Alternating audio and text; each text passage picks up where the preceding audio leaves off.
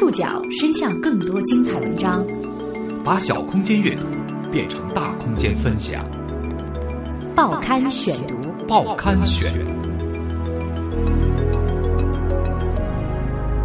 把小空间阅读变成大空间分享，欢迎各位收听今天的报刊选读，我是宋宇。今天为大家选读的文章摘自《GQ 智足》杂志，和大家一起来说说练习生的故事。韩庚、鹿晗、吴亦凡，最近几年，国内娱乐圈涌现出一批出口转内销的偶像明星，他们无一例外经历了韩国练习生制度的打磨。因为他们的成功，越来越多的中国孩子前赴后继到韩国做练习生。这是一场批量生产偶像的饥饿游戏。他们中的有些人在高强度训练下被磨练成精准的产品。有些人则在思想碰撞中艰难挣扎。练习生制度所展现的进化路径，以及中韩对此的不同态度，包含两个国家流行文化的深层密码。今天的报刊选读将通过几个早期赴韩的练习生的故事，为您揭秘韩国练习生制度。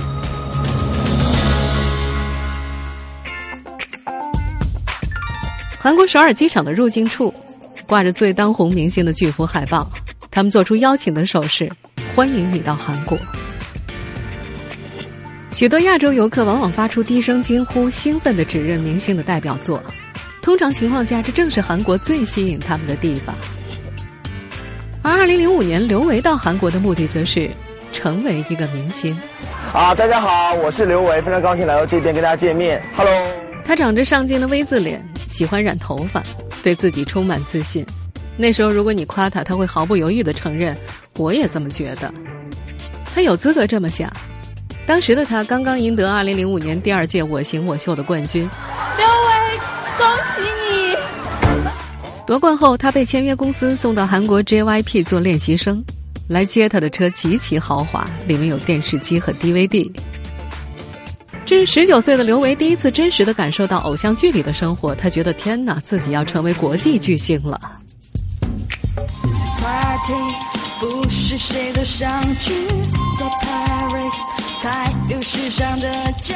唱歌的这个姑娘叫张莎莎，她十八岁时到韩国的时候，住进了首尔江南区霞欧亭的独栋别墅，和裴勇俊的住宅相距不远。别墅里有阿姨负责生活起居，地下室可以排练。从艺校毕业之后，他放弃了和英皇公司签约的机会，独自拎着箱子到韩国。这个脸蛋小巧精致的姑娘有着庞大的野心，她要立志以练习生出道，做中国的宝儿。练习生是韩国特有的艺人培训系统。一九九六年，Star Museum 公司推出了 H.O.T，成为第一代韩流文化的代表。这家公司被简称为 S.M。它一套具有产业特点的造星模式被广泛接受。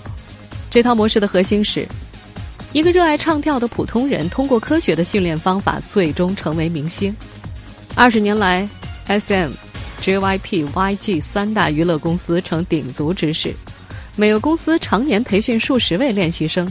除此以外，还有上千家规模不等的娱乐公司，同样源源不断的为迅速更新换代的娱乐圈输送新鲜血液。刚到韩国的时候，张莎莎首先被精致之美给震惊了。公司带她去高档餐厅吃饭，她盯着邻座的两个女人想，她们简直就是从韩剧里走出来的美丽人物。公司对张莎莎的改造，第一步是造型。她原本一头黄色的乱发被染回了黑色，因为他们都喜欢长发飘飘的、漂漂亮亮的女生。张莎莎本人偏爱中性风，最常穿的衣服是迷彩。但是到了韩国之后，他觉得可以放心的把自己托付给公司，公司会将他变得更好，自己必须被妥帖的改造。张莎莎的公司以优渥的待遇为练习生提供愿景，而其他不少公司则以艰苦的条件来磨练意志。大家好，我是 Homie 李惠美。李惠美在 SM 公司做练习生的时候，住在一间十五人的宿舍里，没有床，大家睡在榻榻米上。房间里拉着钢丝，十五个女孩的衣服洗好之后都挂在上面，手机被没收，不允许和家人打电话。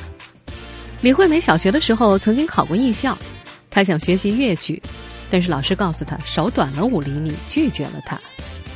中国传统的艺人选拔看重天资，这是老天爷赏饭吃。韩国练习生执行的是另外一套选拔理念，那就是努力。只要肯努力，容貌、技艺和心态都能够调整到最佳状态。李惠美早就为吃苦做好了准备。大约十年前开始，中国人通过报名或者选拔的方式到韩国做练习生。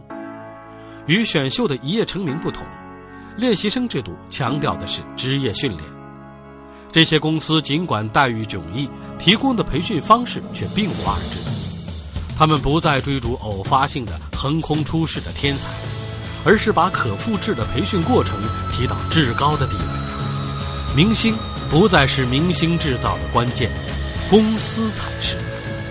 报刊选读继续播出，揭秘韩国练习生制度。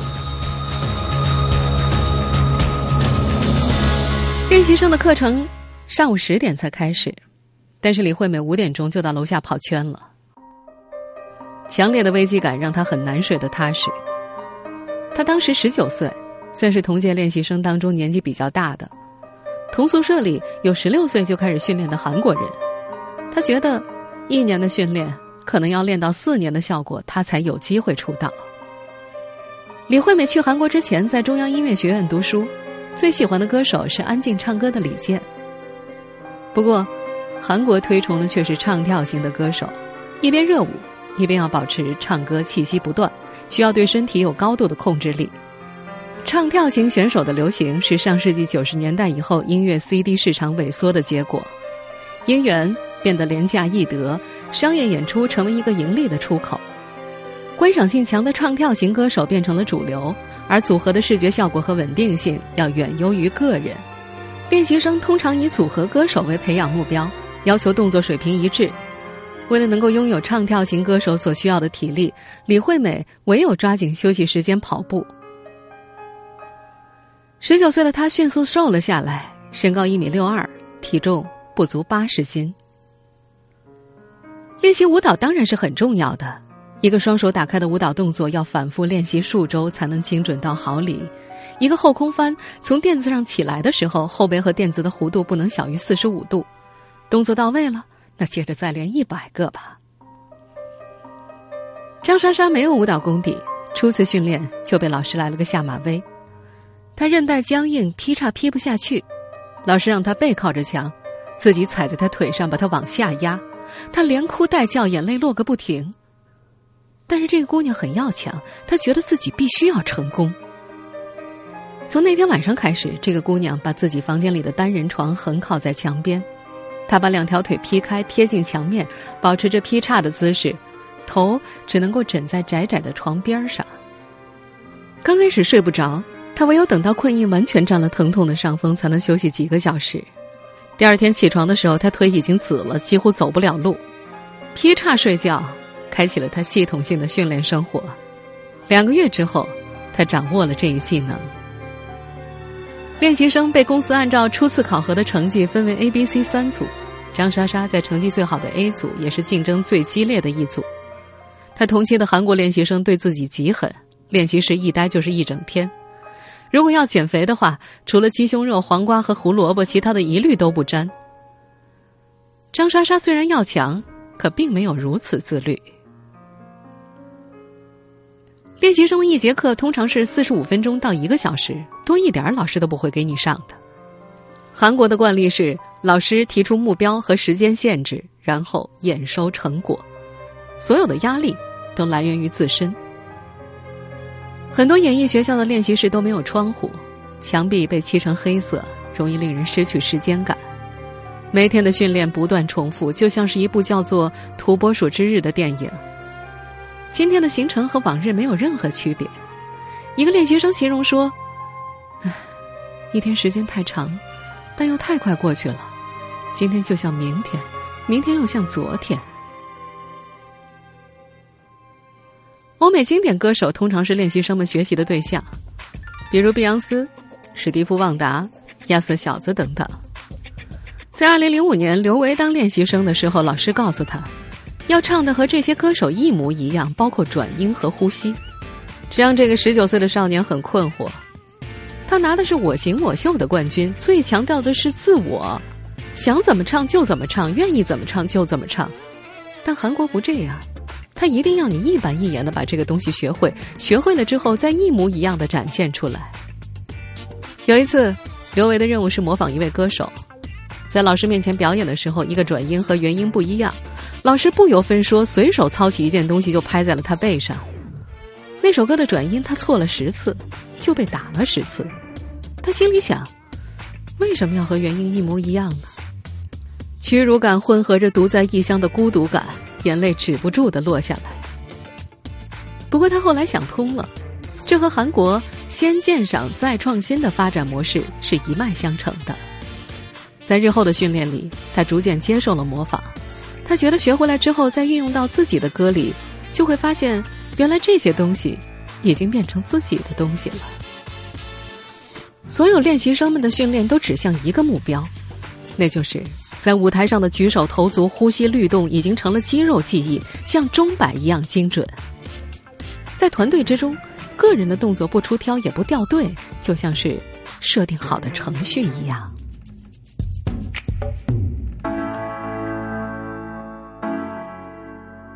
韩国练习生制度相当于一种教育模式，张莎莎、李惠美、刘维。这几个较早赴韩的练习生早已学成归来，他们并没有大红大紫。这几位昔日练习生大多认可练习生制度所提供的技术训练，但似乎并没有对其建立起某种信仰。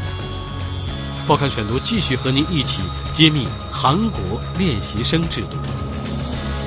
韩国娱乐业竞争非常激烈，要求新人一出道就应该是专业的，不能够成为团队的短板。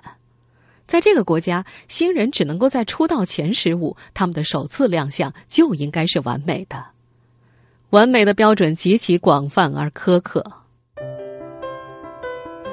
考核是练习生们每周每月都会面临的大事，他们将展示自己在某个阶段的最佳成果，内容通常是一首歌和一支舞。考核分为两个部分，一部分是技术，另一部分是生活态度和人品。按照 A、B、C、D 的等级来打分。远远的看见老师走过来，练习生们立刻像弹簧一般从椅子上跳起来，九十度鞠躬，再没有多余的话语。老师是这里不容置疑的权威，你可以跟老师提出你的意见，但绝对不能够顶撞。如果老师坚持的话，必须得按老师说的做。事后有机会再去跟老师阐明自己的意思。长幼有序是礼仪的第一课。中国练习生们刚到韩国的时候完全不懂，不过只要经过三个月的潜移默化，礼仪就会成为条件反射。到他们回国的时候，中国练习生常常对司机鞠躬问好。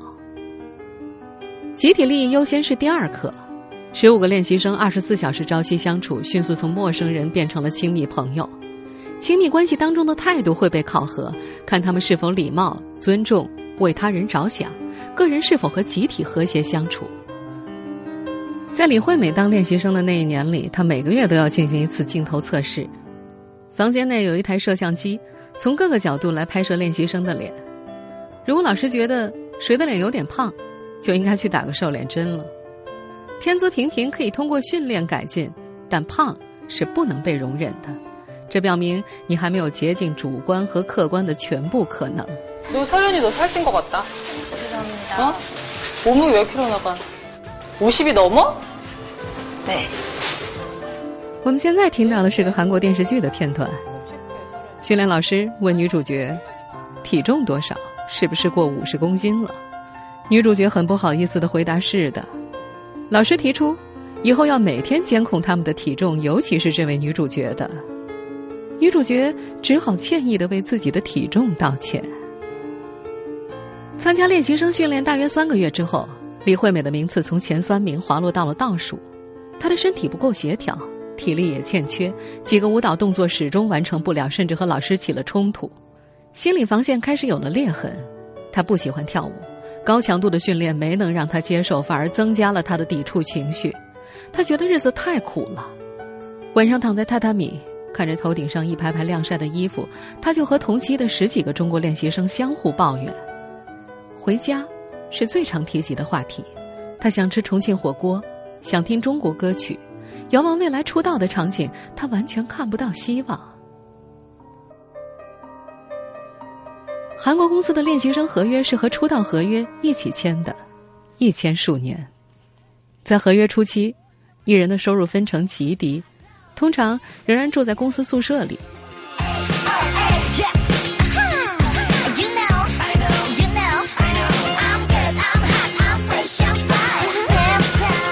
我们现在听到的这首歌是韩国女子流行组合 A.O.A 所唱的《猫步轻敲》。他们出道之后，平均四个月就会推出新歌，可是，在被媒体问到收入的时候，却表示出道三年都没有正式的收入。在练习生合约期间，公司是有解约的主动权的。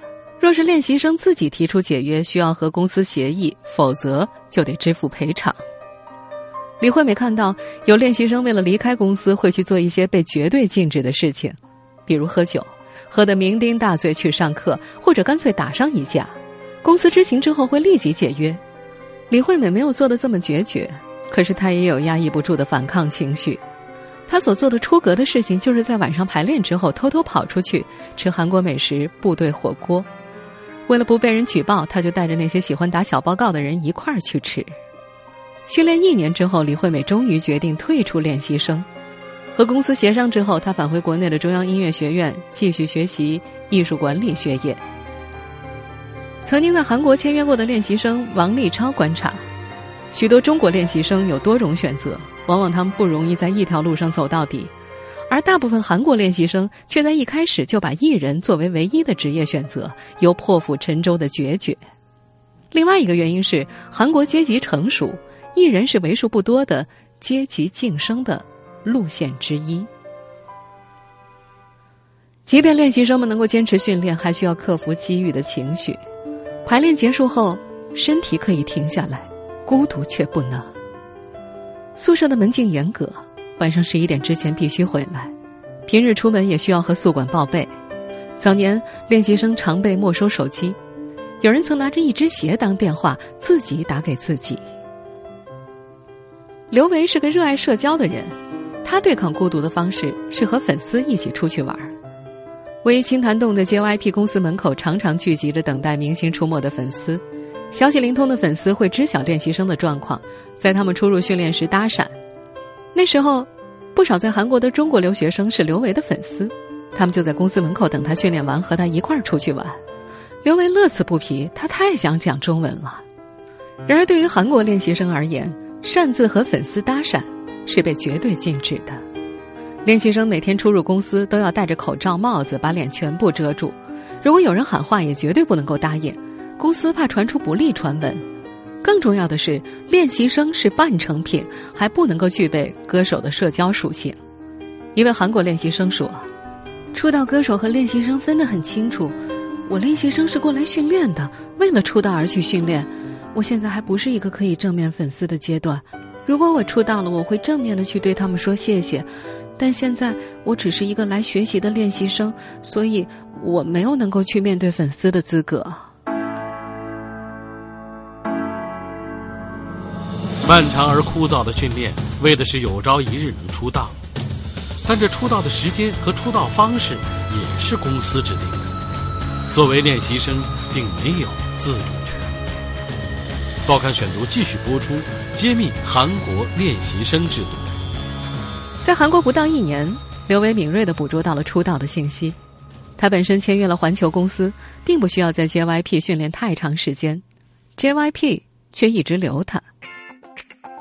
韩国娱乐公司的标准配置是一个女子偶像组合和一个男子偶像组合，组合的成熟期大概是五到七年。一个组合成熟之后，女团往往过了最佳生命期，而男团也会因为成员入伍而四散。公司就要根据变化的市场情况推陈出新，将新组合提上议程。JYP 很看重刘伟，公司的创始人 CEO 朴振荣甚至为他制作了一首单曲，曲目是公司定的，老师就是认定了，告诉你这首歌就是这首歌，没得选。朴振荣寄来了一个自己唱的 demo。让刘维原样模仿，就像练习生训练的那样，转音和呼吸都不能够和原声有任何偏差。进录音棚的前三天，为了保护嗓子，他被禁止说话，拿一个本子和一支笔，用文字和外界沟通。要发片的艺人是重点保护对象，那个时候大家所有人眼睛里都是你。他韩文不好，写字表意很困难，试过偷偷说两句话，被骂惨了。在录音室里，刘维因为压力过大而崩溃，他大哭，哭完了又唱。朴振荣代表着公司的标准，要知道 CEO 抽出时间给你做这个制作，肯定要求是非常高的，他不会因为你状态不好而耽误他的时间。在唱成功的那一刻，他再次大哭了一场。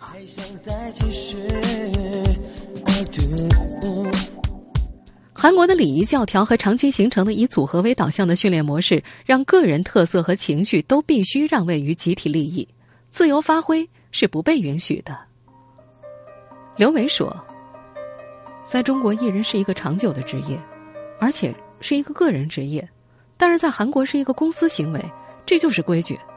公司比你们谁都大，你们再红，公司也比你们红。”刘维本人倒是挺想留下来的。可是他所在的环球公司没和 JYP 谈拢，他不清楚具体的过程，只知道可能是谈到了钱。录完那首 JYP 颇有示好之意的单曲之后，刘维回国了。他错过机会的男子偶像组合叫做 Two PM，是如今 JYP 的当红男团。在经过四年训练之后，张莎莎同样因为优秀被公司看作了种子选手。公司高层暗示他说。你要比以前更努力，马上要开心了。偶像组合一般是差额组队，公司要观察不同队员的默契程度。出道的人员变数很大，公司不会向练习生透露出道的确切消息，只会鼓励暗示，等一切定好之后才会有正式的通知。但最终压倒他意志的，正是张莎莎发现自己只能以组合的形式，而不是以个人的身份出道。每次考核，他渴望在台上被看到。与别人一起跳舞的时候不出力，自己一个人就用力表现，公司很快就注意到了。可是，在韩国，一个中国人单独出道太难被承认了。一个组合通常四到九个人，他不接受这种被分散开来的注意力。即便公司找过他几次，他仍然给公司写了一封信：“你们还是让我走吧。”半年之后，公司放手了。张莎莎回忆说。那时候就是心气儿太高了，就是想做个人，不想做组合。他的语气里有一种时过境迁的情绪。当时公司想组队的女团叫做 Miss A，现在是韩国当红女团之一。几经人员变动，最后进队的是练习生资历最浅的裴秀智。她是如今团队中最出名的女星，连续出演热门电视剧和电影。男朋友是李敏镐。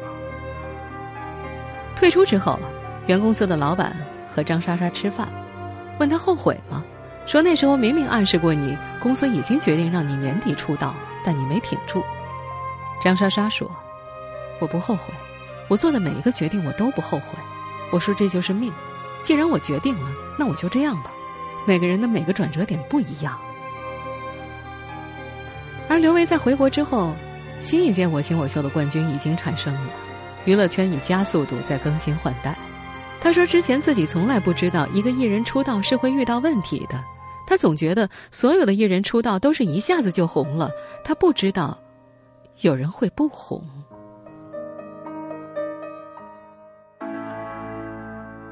在刘维、张莎莎、李惠美参加练习培训的韩国，有上千家艺人培训学校，在这里每个月都有新组合出道。有能力将艺人送上电视节目曝光的，大概只有五十家左右。这个人口五千万的小国，在一九九八年提出了文化立国的战略之后，国民对娱乐业的热情度很高。最近几年，出于中国市场的考虑，韩国组合当中多见中国面孔。但是，在国内同样有知名度的，不过，EXO 原成员等寥寥数人而已。听众朋友，以上您收听的是《报刊选读》，揭秘韩国练习生制度。我是宋宇，感谢各位的收听。今天节目内容摘自智足杂志。收听节目复播，您可以关注《报刊选读》的公众微信号，我们的微信号码是“报刊选读”拼音全拼，或者登录在南京 APP 和喜马拉雅 FM。需要特别提示的是，明天的同一时间，也就是傍晚的十八点五十五分左右，大家可以继续关注《报刊选读》，我们将会送出两百份支付宝拜年红包，好运等着你，明儿见吧。